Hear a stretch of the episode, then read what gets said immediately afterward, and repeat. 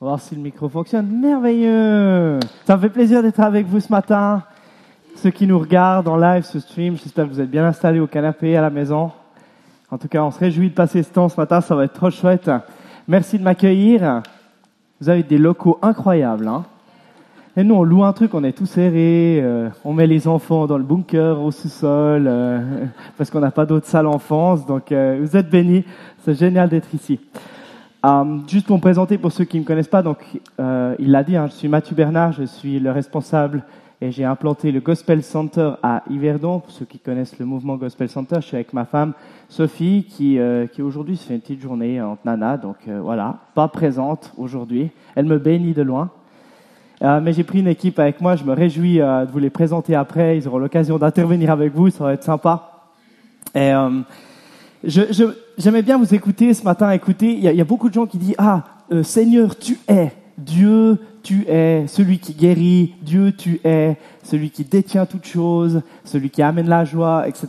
Et puis il y a beaucoup de choses qu'on proclame à Dieu, beaucoup de choses qu'on dit euh, Seigneur, tu es.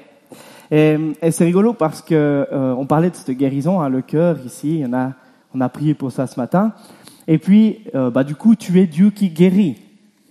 Et puis, en fait, des fois, c'est facile de dire, hein, avec la bouche, hein, tu es Dieu qui guérit. Mais est-ce que, est-ce qu'on a déjà rencontré personnellement le Dieu qui guérit? Est-ce qu'on a déjà vu une manifestation de la guérison de Dieu? Est-ce qu'on connaît cet aspect de sa personnalité à Dieu? Oui, je peux dire, je peux l'affirmer, je l'ai vu, je l'ai ressenti, j'ai été guéri, donc tu es celui qui guérit. Il y en a, il y en a, oui, peut-être pas tous. J'aime bien dire ça parce que moi j'ai, euh, bah, typiquement, le, il y a deux semaines, on a eu notre week-end d'église, et puis euh, on a fait un jeu de nuit. Les ados, ils ont préparé un jeu de nuit chez nous, et puis c'était très sympa sur le concept. Alors on devait tous éteindre nos lampes de poche au milieu d'une forêt, et on devait se courir après, et puis se toucher, et dès qu'on se touchait, on devait faire un feuille caillou ciseau, et celui qui perdait le feuille caillou ciseau dans la nuit noire, T'as fait quoi? Ouais, j'ai fait une pierre. Euh, eh bien, il devait retourner à son camp. Et puis, il y en avait un seul gars de chaque équipe qui, avait une lumière, qui courait, puis on devait attraper celui qui avait la lumière. Enfin bref, Euh, voilà un peu l'idée. Le truc, c'est que le lendemain, je me suis réveillé et j'arrivais même plus à mettre le, pied par terre. Je ne sais pas ce que. Je- Peut-être je me suis pris une branche, peut-être je suis tombé, je me rappelle pas. On s'est pris plein de trucs. Euh, et puis, j'arrivais plus à marcher. Et au point que je me suis dit, mais il faut que j'aille aux urgences. C'est, fou. Et mon cousin, il m'a quasi porté dans ma chambre. Et puis, il a prié pour moi. Et je me sentais un peu mieux. Mais voilà, c'était encore euh, hyper douloureux. Et puis, on a quelqu'un qui, euh, qui fait des massages chez nous. Je ne sais pas si vous avez ce ministère chez vous, mais il est hautement recommandé dans l'église. et quelqu'un qui fait des massages. Et en fait, elle dit, oh, je peux voir ton genou, etc. Elle touche, mais elle dit, mais oh, il n'y a rien du tout à ton genou. Il est, nickel. Bah, du coup, je ne veux pas masser, je vais juste prier pour toi. Elle a prié pour moi. 15 minutes après, je faisais un volet avec tout le monde dehors, totalement guéri, alors que je ne pouvais plus poser les genoux par terre. Donc du coup, c'est dans ce genre de moment où on se retrouve confronté en face à face avec la personnalité du Dieu qui guérit pour de vrai. Et du coup, ça nous impacte aussi autrement. Pourquoi? Parce qu'il y a beaucoup de choses, on peut dire, hein, Dieu guérit, Dieu guérit, mais c'est aussi quelque chose d'autre que d'expérimenter, soit que quelqu'un soit guéri au travers de nous, hein, Dieu nous utilise, ou alors que nous, on ait vécu la guérison d'une certaine manière. Ça nous donne un vécu avec Dieu, ce qui fait que lorsque quelqu'un vient nous en parler ou nous titille un petit peu avec ça, des fois nos propos sont un petit peu plus solides, si je peux dire ça comme ça. Aussi avec l'amour de Dieu. C'est pas mon sujet d'aujourd'hui, mais on dit beaucoup Dieu t'aime. Hein. Vous avez déjà dit Dieu t'aime à quelqu'un? Jésus t'aime? Vous avez déjà dit Dieu m'aime? Vous êtes déjà senti aimé par Dieu? Yes, ça fait quand même. il là, il y a un noyau qui a senti Dieu. Ici, je sais pas. Vous êtes déjà senti aimé par Dieu?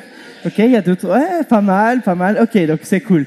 Donc c'est bien. Il y a déjà des bonnes bases, c'est chouette, mais mais parce que c'est quelque chose de dire je t'aime, c'est quelque chose de de dire cérébralement je reçois l'amour, mais c'est aussi quelque chose de sentir la présence de Dieu divine qui nous enlace, qui nous aime. Est-ce que ça crée en nous hein Quand vous prenez quelqu'un dans vos bras, il y a quelque chose qui se passe, et en fait, avec Dieu, c'est la même chose. J'aimerais, pourquoi je vous parle un petit peu de ça? Parce que Dieu m'a emmené dans un chemin avec lui où tout d'un coup je réalise l'étendue, la grandeur de Dieu, euh, en largeur, en profondeur, en hauteur, en tout ce que vous voulez. Et puis, je me dis, c'est rigolo de, courir après connaître Dieu, mais en fait, il est tellement de choses. Euh, Peut-être que je devrais, suis un peu structuré. Hein, je me suis dit, il faut que je commence par quelque chose. Vous voyez? J'étais un, euh, j'étais une conférence. On a la, la, euh, la, conférence Increase dans le mouvement gospel où tous les gospels on se retrouve pendant un week-end. Et puis, euh, durant cette conférence, il y avait euh, Werner Lehmann, pour ceux qui connaissent, qui dit Ah, j'ai reçu une parole en langue que les prophètes se lèvent et interprètent cette parole. Il prend le micro, il prie en langue, et puis ici, certaines personnes se lèvent pour interpréter cette parole. Et pendant qu'il prie en langue, j'ai eu ce qu'on appelle euh, parfois une vision ouverte. Tout d'un coup, comme si j'ai vu avec mes yeux, comme si j'étais transporté, je me suis retrouvé dans un désert. J'étais dans ce désert et il faisait complètement nuit noire. Pas d'étoiles, rien du tout, c'était vraiment la nappe noire au-dessus de moi. Euh, par contre, les dunes étaient orangées, je pouvais me retourner partout, je voyais le désert, il n'y avait aucun moyen de se repérer, ni nord, ni sud, ni est, ni ouest, ni rien du tout. Et puis, du coup, j'ai ce dialogue avec Dieu, je lui dis, mais qu'est-ce que je fais au milieu de ce désert? Euh, euh, Pourquoi tu me mets là? Pourquoi tu me laisses là? On va faire un petit flashback. Quelques jours avant, quelques semaines avant, j'ai eu une mauvaise nouvelle sur mauvaise nouvelle. Des gens qui sont extrêmement touchés dans ma famille proche. J'avais un suivi de, je, je suivais aussi des gens dans leur couple, enfin, il y, y, a tout qui cassait, ça allait pas, j'étais mauvaise nouvelle sur mauvaise nouvelle. Et puis, euh, je me dis, j'arrivais pas à m'en débarrasser. Vous voyez, les, la mauvaise nouvelle qui vous colle à la peau, qui vous, vous ruminez, vous ruminez le truc encore et encore. Puis je me dis, mais c'est dingue, pourquoi ça se passe comme ça? Et en fait, mon cerveau, il butait sur le fait que ça allait pas. Il y avait un problème, on était coincé là, et je restais coincé là-dedans également, je n'arrivais pas à trouver une bonne solution. Et pourtant, combien on sait que nous, les hommes, on aime trouver des solutions Il y en a qui se sont reconnus, c'est parfait. Donc je reviens à mon désert, je suis là dans le désert. Je trouve une bouteille d'eau. Premier miracle de la vision. Je suis dans le désert et puis je dis à Dieu, ben voilà, en fait, tu me laisses dans le désert justement, sans repère. Je te sens pas, t'es pas là, je te vois pas, tu me donnes aucune direction, rien du tout. Et à ce moment-là, il y a le ciel qui s'ouvre, comme jamais j'ai vu ça. Ça se déchire en un instant, comme ça, ça disparaît.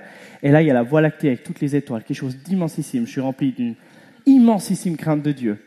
À ce moment-là, et, et, tout d'un coup, c'est inexplicable, j'arrive pas à le faire avec des mots, mais il y a, il y a cette notion et cette compréhension de la grandeur infinie de Dieu, la puissance qui dépasse toute chose, tout entendement.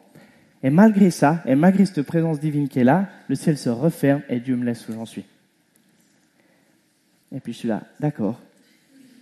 Et ça se finit là-dessus. Euh, le week-end passe et quelques jours après, je vais, euh, je vais en ski. Et puis je suis dans ma voiture. Il y a un truc que j'aime bien faire. Euh, des fois, j'enlève les affaires du siège passager. Puis je dis ah Seigneur, trop cool, deux heures de route. Si tu veux t'asseoir là, on a de quoi discuter ensemble. Je tape un peu les miettes des enfants et tout. Je me dis quand même si c'est Dieu, il il veut pas s'asseoir sur un vieux carambar. Et puis, euh, au début, euh, c'est un peu l'école des fous. Hein, je suis la mat, euh, ok, ça joue, ouais, Seigneur, ça joue, ok, ça joue, et tout ça. Mais en même temps, euh, je mets beaucoup de foi et puis beaucoup de tendresse dans les moments comme ça avec Dieu.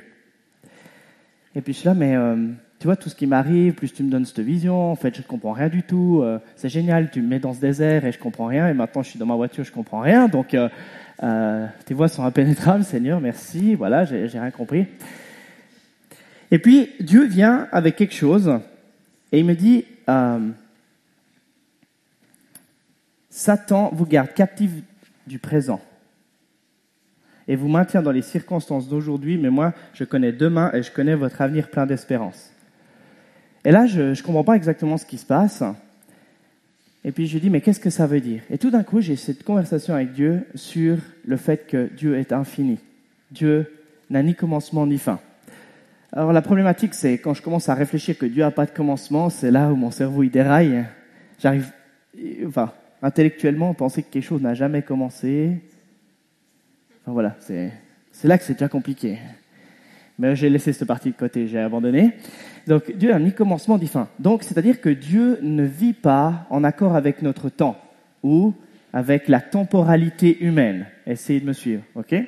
C'est-à-dire que c'est comme si vous avez déjà vu les dessins avec une, timeline, une ligne du temps, avec les événements, etc. Donc ça, c'est notre vie, on a une ligne du temps. Mais Dieu, il a une ligne du temps qui n'a pas de début de flèche ni une fin de flèche, ok? Donc C'est juste un trait. Donc il y a deux lignes du temps. Il y a une ligne de temps divine et il y a notre ligne du temps à nous, qui sont l'une au-dessus de l'autre. Donc Dieu, lui qui n'a pas de temps, il n'a ni de passé, donc il n'a pas de commencement, ni de passé, ni de présent, ni de fin. Il navigue sur sa ligne du temps comme il a envie. C'est-à-dire qu'il connaît toutes choses qui sont passées, mais il connaît aussi toutes choses qui sont à venir. Il sait ce qui s'est passé, il sait ce qui sont à venir, il voit ce qui vient demain, etc. Mais vous, vous êtes là, vous vous réveillez le matin, vous avez mis votre réveil à, 7 heures, vous avez mis trois fois snooze sur le réveil, il est 7h20, et ensuite c'est le moment d'aller au travail et vous êtes en train de courir, parce que vous êtes défini par le temps. Nous sommes définis par le temps parce que nous avons des jours, nous avons des nuits, nous avons des heures, nous avons des années de vie, nous avons des temps où nous avons faim, nous avons des temps où nous avons soif, nous avons des temps où nous sommes fatigués, nous avons des temps où nos muscles sont en forme, nous avons des temps où on a des courbatures, comme aujourd'hui. Par rapport à l'immensité de Dieu, hier j'ai, fait l'ascension du plus haut sommet suisse sans équipement d'alpinisme, à 3610 mètres. C'était incroyable. Hein, quand je suis en haut, la splendeur de Dieu, la grandeur et l'immensité. Je recommande, on peut se voir dimanche prochain, on fait la célébration en haut. Par contre, il faut un peu les mollets. Donc Dieu n'a pas de temps. OK? Vous me suivez pour ça. Et en fait, en fait, la personne qui est la plus proche de la notion que Dieu n'a pas de temps, c'est probablement ma fille Keira, la petite blonde que vous voyez courir par là avant. Parce qu'en fait, elle a l'école, mais elle n'a aucune notion de temps. Donc le matin, je vais la réveiller une fois, deux fois, trois fois, quatre fois, cinq fois, six fois, etc. Et puis, parce qu'elle n'est pas affectée par le temps, elle, s'en fiche, elle est bien où elle est. Puis ensuite, elle est devant son bol de cornflakes. Et puis là, il y a tout un monde qui se crée autour de ce bol de cornflakes. Avec trois chocs à pic, il y a un bateau, des pirates, une baleine qui saute, etc. Donc ça peut prendre un temps monumental de manger trois cornflakes. Donc du coup, des fois, je me dis, mais si elle était un pélican, je pourrais tout mettre dans le bec en un coup. je prendrais le bol, je mettrais dans le bec du pélican, et puis on pourrait passer à la suite, d'accord? Donc, donc, ça c'est ça c'est Keira, donc elle n'est pas affectée par le temps. Donc elle a une dimension que je n'ai encore pas atteint. C'est-à-dire elle a, elle a déjà elle est déjà grimpée dans la ligne de Dieu. Incroyable. Peut-être une prophétie ça. Donc nous sommes affectés par le temps. Mais moi je vais vous donner quelque chose. Il y a quelqu'un d'autre qui est affecté par le temps. Ben, Satan est affecté par le temps. Vous savez pourquoi? Parce que Satan, il a un commencement. C'est qui qui a créé Satan? Ben, C'est Dieu. Donc Dieu a mis un commencement à Satan. Dieu lui a dit, à partir de là, tu es l'ange de gloire, etc. Ensuite, dans sa nuit du temps, ben, il a chuté, etc. Puis dès sa chute, en fait, c'est comme s'il était sur la ligne de temps de Dieu. Puis quand il a chuté, ben, il est tombé dans l'autre ligne. C'est marrant, ça nous est aussi arrivé. Il y a un moment donné, on était avec Dieu, on était sur cette ligne, on a fait une bêtise et boum, on est tombé sur la marche du dessous, sur la ligne du temps. Et même à un moment donné, Dieu, il dit dans la Bible, j'ai raccourci vos années. Donc Dieu, il a dit, encore, je vous fais redescendre encore une ligne, potentiellement, où je réduis votre flèche du temps. Donc Satan, il est affecté par le temps. Simplement, comme il n'est pas Dieu et qu'il ne peut pas se mouvoir, passé, présent et à venir, il sait qu'il a une fin, mais il ne sait pas quand est sa fin.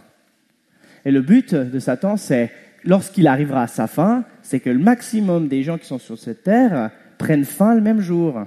C'est-à-dire que le jour où arrivera votre fin, lui, il aimerait que vous restiez à la fin de la ligne et pas que vous preniez l'ascenseur pour rejoindre la ligne éternelle de Dieu, qui est intemporelle. Parce que c'est ce à quoi nous tendons aujourd'hui. Vous êtes d'accord? Vous êtes ici, vous croyez au sacrifice de Jésus-Christ qui vous donne la vie éternel, donc qui vous donne l'échelle pour monter, pour grimper sur la ligne du temps intemporel de Dieu. Yes? Ok, vous me suivez. Donc Dieu me dit ça dans la voiture. Il me dit, Matthieu, Satan vous garde captif du présent parce que c'est le maître, c'est le roi, c'est celui qui domine le présent. S'il peut vous garder dans les circonstances présentes, il empêche, il vous empêche de voir ce qui sera. Il vous empêche d'entrer dans un avenir plein d'espérance. Et l'espoir dans les choses qu'on ne voit pas, c'est la foi. C'est marqué dans la Bible. ok? Donc, s'il vous garde présent, il vous empêche de espérer en ce qui est à venir. Donc, il endommage votre foi, mais surtout, il vous garde captif ici, loin de toute espérance que Dieu a pour nous. Comprenez ça? Yes? Très bien. Donc, il est le roi là-dedans. Et en fait, tant qu'il peut vous garder là-dedans, il vous garde captif. ici. Je ne suis pas en train, faites attention, mais je ne suis pas en train d'être dans le déni. Il y a des situations qui sont difficiles, des situations qui sont lourdes, il des situations où il y a besoin d'un processus de deuil, où c'est extrêmement compliqué, et, en même temps c'est normal d'avoir le nez dans le guidon. Mais dans tout ça, dans toutes, dans toutes ces circonstances, les plus compliquées qu'elles soient, ou plus simples qu'elles soient, il y a toujours l'empreinte de Dieu et la possibilité de s'en sortir, parce que Dieu a toute solution et toute possibilité. Et Dieu est rédempteur de toutes choses. Peu importe votre passé, peu importe ce que vous avez fait, peu importe le plus loin que vous soyez de Dieu, le plus près que vous soyez de Dieu, Dieu peut racheter en un instant tout ce que vous avez fait. Pourquoi? Parce que Dieu n'a pas de temps. Et que tout ce que vous avez fait sur dix ans, ça représente quoi pour Dieu? Par rapport à l'infinité de Dieu. Pas grand-chose. Il y a un verset dans Ésaïe qui est intéressant c'est que dans Ésaïe, il, parle, évidemment, c'est dans l'Ancien Testament, donc avant l'avenue de Jésus et avant, du coup, la descente de l'Esprit. Hein, Jésus venu, et ensuite, quand il est parti, il a dit, je vous envoie quelqu'un. Et là, nous a envoyé le Saint-Esprit, qui nous permet d'avoir cette relation continuelle et d'intimité avec Dieu. Eh bien, avant, dans Ésaïe, Ésaïe disait, euh, qui connaît la pensée de Dieu. Qui peut interpréter Qui peut enseigner Dieu? Qui sait en fait ce qu'il pense? Qui sait ce qu'il voit? Qui peut penser comme lui, passé, présent et futur? Qui? Personne. C'est parti, personne dans Ésaïe. Mais, mais, mais, mais, mais, mais, dans Corinthiens, 1 Corinthiens 2, verset 16, cette parole de l'Ancien Testament dans Ésaïe est reprise et il est dit qui connaît la pensée de Dieu? Donc la même phrase. Or, nous, nous avons la pensée de Christ.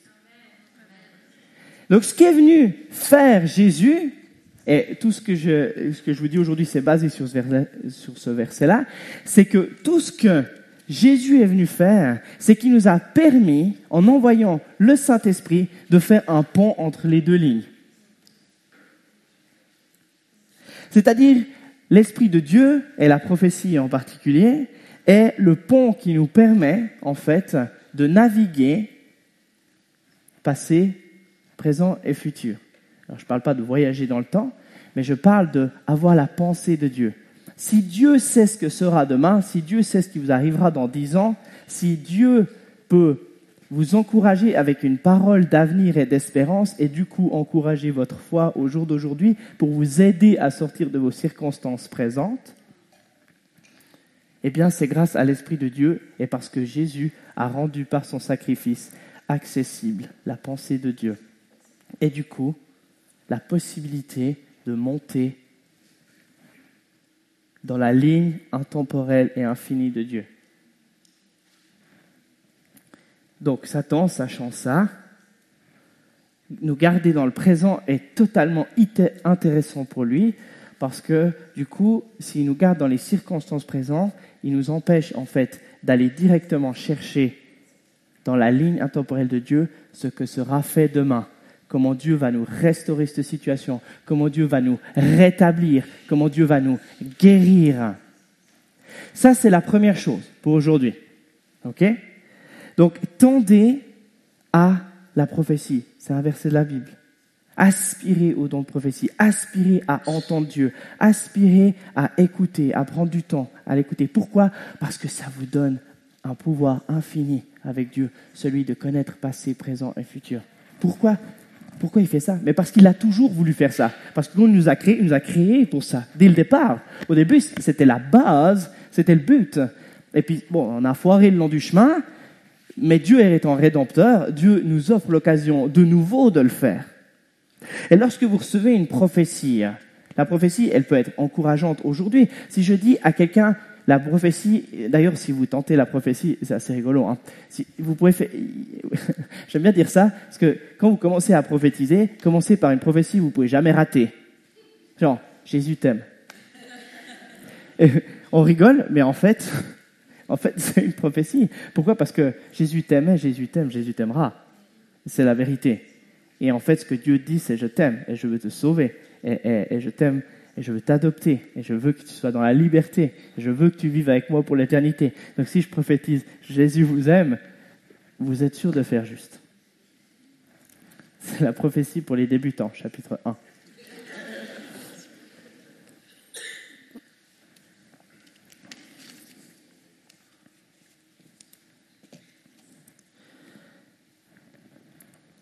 Quand Dieu donne une prophétie, c'est pour nous encourager sur ce qui est à venir ou ce qui est présent. C'est-à-dire qu'il reconnaît parfois une parole de connaissance, on appelle ça, quand Dieu nous révèle quelque chose sur quelqu'un. Des fois, il nous dit, je reconnais, ça peut dire ça, je reconnais ta circonstance actuelle, je reconnais où tu es. Par exemple, si Dieu me dit, ah, je vois, euh, il me dit à cette femme, euh, ils sont en divorce, ou, euh, ou il y a telle ou telle maladie chez eux, etc. Si je viens avec cette parole, je dis, vous vous divorcez, euh, vous êtes malade, c'est pas ton en prix d'espoir. Et tout le monde sait que la prophétie, dans Corinthiens, il est marqué qu'elle est faite pour édifier, grandir. Donc en fait, si je dis tu es malade, je dire génial, je sais que je suis malade.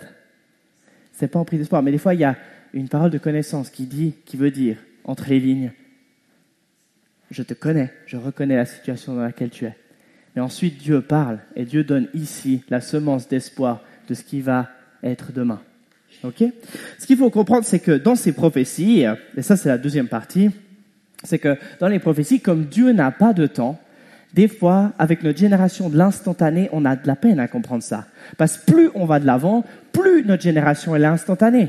Aujourd'hui, ma femme, quand elle répond pas à mon appel dans les cinq minutes, ça m'énerve. Ok, il y a des gars, il y a des gens là. Vous avez un conjoint, il a un attel, on ne sait pas vraiment à quoi il sert. Voilà. J'étais en slip à la piscine l'autre jour parce que je me suis fait voler mon sac. 16 fois, j'ai dû l'appeler pour avoir eu la double de la clé pour remonter en moto. Là, je voulais que ce soit instantané. Elle est trop chou. Elle m'a amené ma clé de moto le double, mais elle m'a pas amené les habits. Du coup, je suis rentré en slip en moto à la maison. Elle a dit j'étais stressé, j'ai bouclé, j'ai amené la double de la clé de la moto. Donc voilà, je suis remonté en slip euh, en moto à la maison. Merci chérie.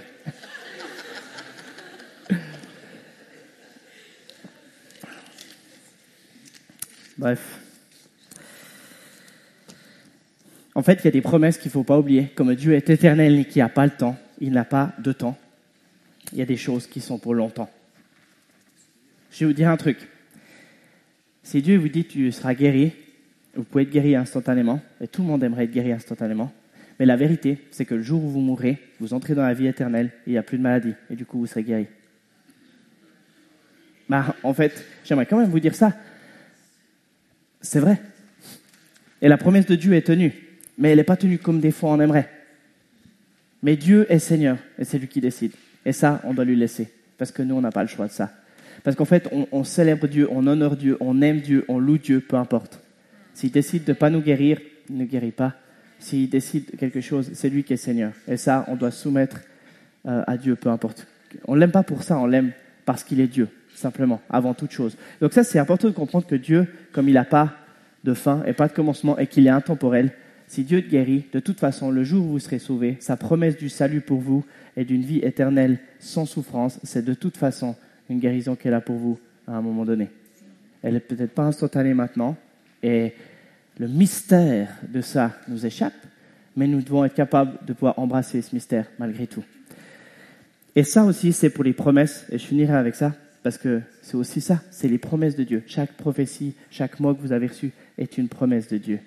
Et la vérité, c'est qu'il y a des promesses dont j'ai reçu une parole et j'ai vu l'accomplissement, et il y a des promesses au jour d'aujourd'hui où je n'ai pas vu l'accomplissement. Et pourtant, j'ai reçu des paroles quand j'étais enfant, que ma maman qui est ici, elle a noté, et dont je n'ai pas encore vu l'accomplissement. Et je languis après ces promesses. Et comme un petit arbre, j'arrose ces promesses de prière. Je suis là, Seigneur, tu as promis. J'espère que ça arrive. Précipite ton temps. Précipite ton temps, Seigneur. Mets ton réveil trois fois, pitié. Précipite ton temps. J'aimerais voir arriver ce moment-là dans ma vie. On peut demander ça à Dieu. Il y en a qui ont précipité Dieu, le temps de Dieu ou qui ont euh, euh, qui ont, influencé la pensée de Dieu dans la Bible Oui. Marie a précipité le temps de Jésus. Elle n'a pas vraiment laissé le choix. Hein. Aux noces de Cana. Eh, on n'a plus de vin. Jésus là, mon temps n'est pas venu. Faites ce qu'il vous dit de faire. Elle a, elle a précipité le temps de Dieu.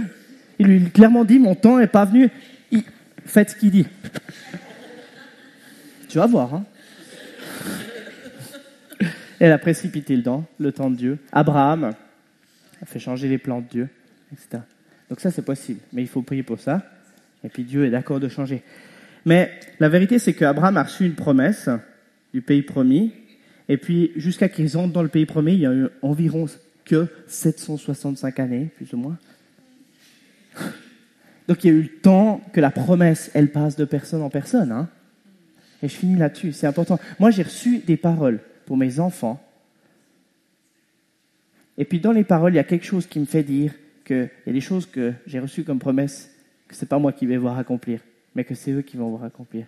Et du coup, je commence à arroser aujourd'hui pour que eux, ils puissent voir accomplir. Et c'est le problème du peuple d'Israël. Si vous avez lu dans la Bible, dans l'Ancien Testament, hein, le peuple d'Israël, il croyait en Dieu, ensuite il chutait, ensuite il croyait en Dieu, ensuite il chutait, il pêchait, enfin il faisait le yo-yo comme ça. Mais dans Juge, un livre de la Bible, dans Juge, à un moment donné, c'est marqué, ils avaient oublié ce qu'avait fait Dieu parce que les générations d'avant leur avaient pas transmis tout ce que Dieu avait fait. Donc ils avaient oublié qui était Dieu.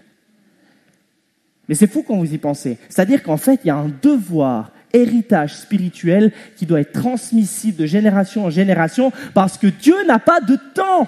Et nous, on a du temps, donc on est là. Bon sang, j'arrive à la fin de mon temps, il faut que quelqu'un prolonge cette promesse sur la ligne d'après. Parce que au jour d'aujourd'hui, eh de toute évidence, le temps de Dieu n'était pas aligné avec le mien. Il faut que ce soit quelqu'un qui arrive et qui voit l'accomplissement de cette promesse.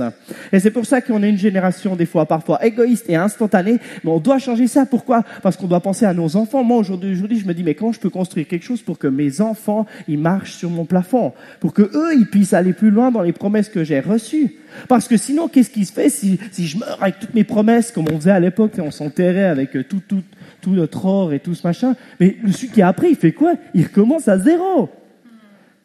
Mais c'est comme ça qu'on construit un réveil. C'est pas tous les dimanches on recommence puis on, recherche le réveil. C'est on a vécu quoi dimanche dernier? Ok, on a cette brique, on met la brique par dessus. Mais sinon on recommence tous les dimanches à zéro.